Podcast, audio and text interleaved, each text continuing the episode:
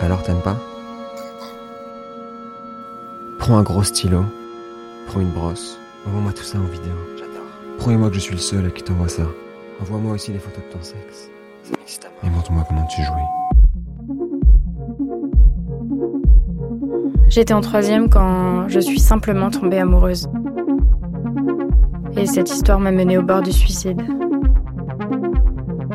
On a diffusé sans mon consentement des photos de moi nue à mon entourage, à ma famille et aux personnes du collège. Je m'appelle Alia. Ceci est mon témoignage. C'est juste une histoire de nude.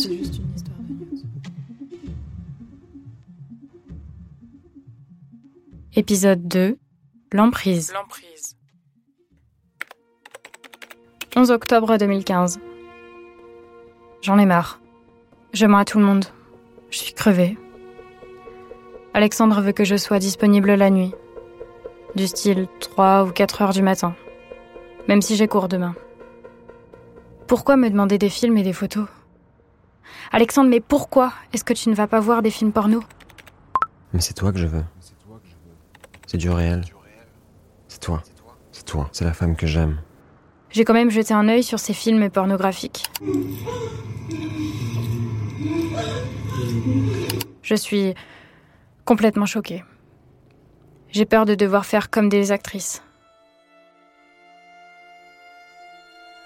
Et chaque jour, chaque nuit, euh, j'ai même fini par mettre des réveils en plein milieu de la nuit euh, pour euh, lui envoyer des photos et des vidéos comme il me demandait à telle heure, t'es là et tu m'envoies ça.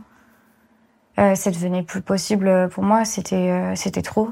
C'était, enfin en fait, et je l'ai écrit d'ailleurs, ça, euh, j'étais comme son esclave euh, sexuelle quelque part. C'est ce que j'ai fini par ressentir.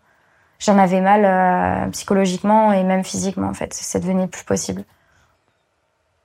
Il me disait toujours, euh, tu sais, euh, si un jour euh, t'arrêtes de m'envoyer des photos, bah, euh, je serai obligée de te quitter parce que ça voudrait dire que tu m'aimes plus, euh, ça voudrait dire que voilà. Donc ça commençait à, être un- une sorte de chantage, mais plus de l'ordre euh, affectif. Et ben, un jour, ouais, ça a pris euh, un, comment dire, c'était là du, chantage euh, tout court, quoi. J'envoyais ces photos par amour. C'était, euh, enfin moi, c'était, synonyme d'amour. C'était pas quelque chose non plus que je voulais en retour, parce que lui, il pensait que j'avais envie de le voir aussi euh, nu. Euh, non, c'était pas. euh, Moi, j'ai jamais voulu ça en fait. J'ai voulu vraiment qu'il me, bah, lui envoyer une photo et puis euh, terminé. On, repart sur une relation euh, comme on avait au départ, avec des poèmes, de l'amour. 18 octobre 2015. C'est le début des vacances de la Toussaint. Comme chaque année, je suis super contente. Mes cousines débarquent à la maison. La plus petite dort dans ma chambre. C'est tout le temps comme ça.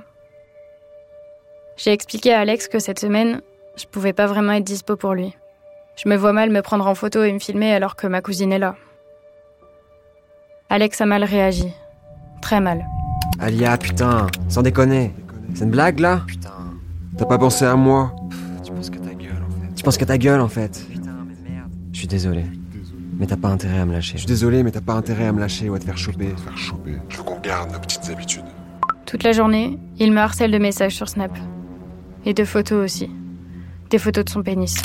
Jonathan, je suis excité, j'en peux plus. J'ai trop envie de te voir nu. T'es tellement belle quand t'es nue. Quand on va se coucher, ma cousine veut qu'on lise des livres que j'ai dans ma chambre avant de dormir. Elle a l'habitude de me le demander.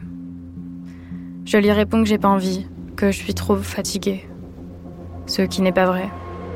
Mais il faut que je sois présente pour Alex. J'attends quelques minutes que ma famille, enfin les adultes, se couchent. Je vais chercher mon iPod dans la cuisine. Discrètement, bien sûr. En revenant dans ma chambre, je monte dans mon lit. J'ai la boule au ventre. Je dis à Alex que je ne peux rien faire, parce que ma cousine dort à côté, mais non. Il a toujours pas l'air de comprendre. Ah, mais c'est bon. Mon enfant s'adore. Et au pire, elle te voit. Et quoi? Ça lui apprendra la vie. Ça lui apprendra la vie. Elle s'en souviendra même pas puisqu'elle comprendra pas ce qui se passe. Je lui obéis, encore une fois. je commence à comprendre que peu importe où je suis et avec qui, je vais devoir faire tout ce qu'il me demande.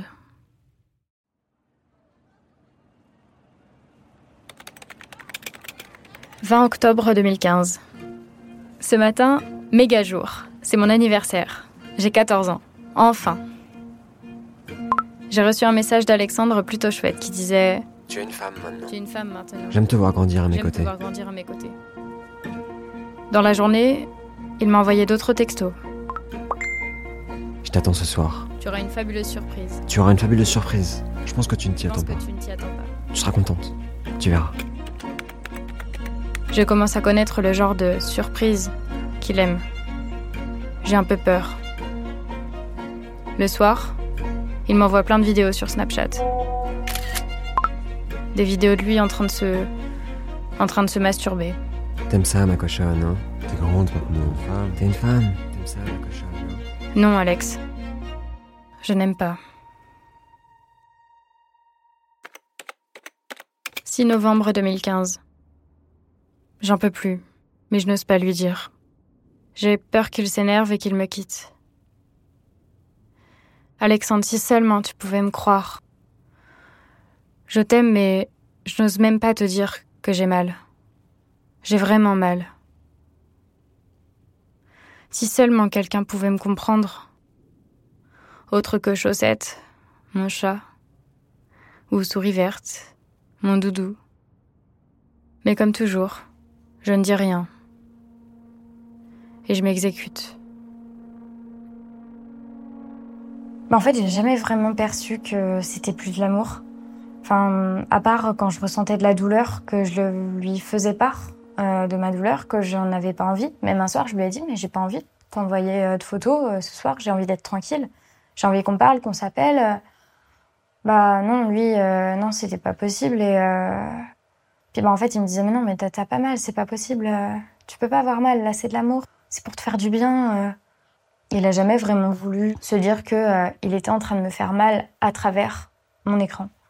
Une fois, je lui ai dit, euh, tu sais, j'en ai mal même euh, physiquement. Il m'a dit, oh, mais tu mets de la crème, c'est pas grave, ça va passer.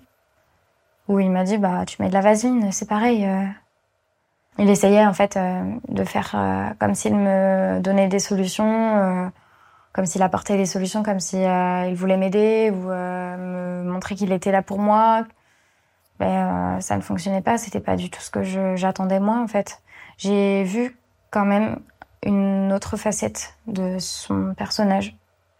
C'était plus le même, c'était plus euh, le gentil Alexandre du début quoi. 15 novembre 2015. J'ai l'impression d'être au fond du gouffre, d'être prise au piège. J'ai mal, moralement et physiquement.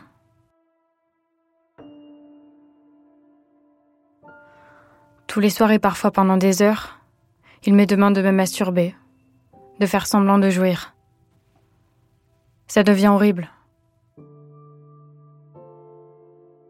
Je suis devenue son esclave, incapable de lui dire non et d'arrêter. Mais qu'est-ce qui m'arrive? Hier, il m'a écrit ça.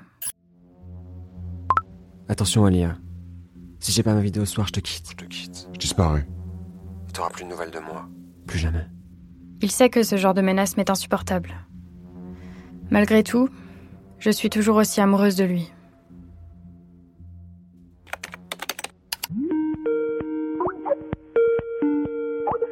Hélène Romano est psychologue spécialisée en cybercriminalité.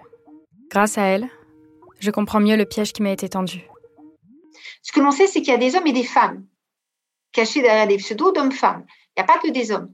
Ce que l'on sait, c'est que c'est souvent du fait de ce qu'ils demandent, des gens qui ont un profil pervers et avec un profil pervers qui n'est pas forcément très courageux.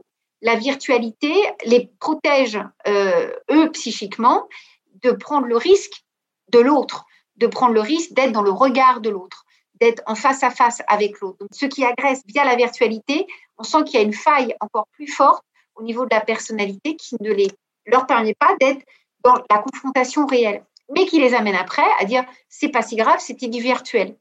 on, pourrait s'imaginer qu'au lieu d'aller agresser des, jeunes enfants, des jeunes adultes euh, via euh, du cyberharcèlement pornographique, les auteurs pourraient aller sur Internet, sur des sites porno. Et dans les sites porno, ce sont des professionnels. Là, ce qui va les intéresser, c'est l'abus psychique, c'est l'emprise, c'est le pouvoir, c'est le fait de formater quelqu'un, d'en faire son objet. Eux, ce qui les intéresse dans leur mode de fonctionnement pervers, déjà, c'est de blesser l'autre. Bah, plus une victime va dire qu'elle a mal, plus une victime va demander d'arrêter, un pervers, plus il va continuer, malheureusement. Ce qu'ils aiment, parce qu'ils aiment, ce qui les fait jouir, c'est le contrôle psychique sur leur victime, via la dimension sexuelle. 17 janvier 2016. Ça fait deux semaines qu'Alexandre ne me parle pas trop. Aujourd'hui, il m'envoie un message. Il m'arrache le cœur. Bon, tu sais quoi? T'es une meuf sympa, t'es mignonne, mais c'est tout. T'es une gamine en fait. Écoute, ça m'a plus tard fait jouer des maracas, mais c'est fini là. J'en ai marre. T'es une gamine en fait. En revanche, je fais pas d'histoire. T'acceptes et puis c'est tout. Y a rien à en dire de tout ça. En fait, il faut que tu saches que je t'ai jamais vraiment aimé. J'ai joué avec toi. Je t'ai manipulé Je t'ai manipulé. Du début à la fin. Je me dis que c'est une blague. Je suis pas d'accord. Je lui demande si, quand il me faisait des compliments, c'était vrai hmm, Ça dépend. Le seul vrai moment sincère, c'est. C'est quand je te disais que t'étais bonne. C'est tout. C'est tout. Le reste, tu peux oublier. C'est là que je me suis mise à penser que c'était pas lui derrière son écran que c'était un autre garçon, peut-être son frère, ou euh, un copain, ou alors il s'était fait pirater. Mais j'imaginais pas, en fait, je pouvais pas imaginer que ce soit que ce soit lui. Alors après, je lui ai dit non mais c'est, tu me fais une blague, c'est pas toi. Il me dit c'est moi. Et puis d'ailleurs, euh, si t'arrêtes de me faire, euh, si juste même si juste tu me dis une fois que tu vas arrêter tout ça, que t'en as marre, que tu veux plus faire de news, si tu me dis ça, les cinq photos que j'ai de toi et il en avait pas que cinq, euh, je les diffuse euh, partout euh, sur Internet, donc avec des mots-clés bien précis. Il était en train de me citer tous les mots-clés, en fait.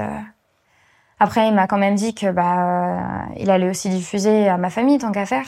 Et après, ben, l'envoyer à toutes les personnes du collège, que j'étais dans tel collège et qu'il savait à qui s'adresser pour envoyer les photos. Je peux te jurer que je vais bien te pourrir la vie. Mon rêve vient de se briser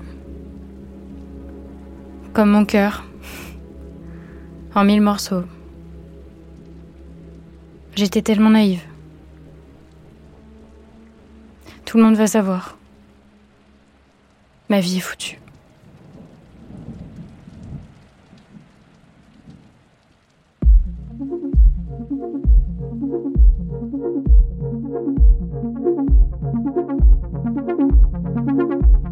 Venez d'écouter le deuxième chapitre de Juste une histoire de nudes. Je vous raconte la suite au prochain épisode. Le chantage. Le chantage. Alia, Juste une histoire de nudes, est une série audio écrite et réalisée avec Alia par Sylvie Aguirre et Jérémy Bulté. Le mixage est signé Sébastien Decaux. La production éditoriale a été assurée par Elisa Mignot. La production exécutive par Marion Claus. Alia, Juste une histoire de nudes est une coproduction Z et Initial Studio.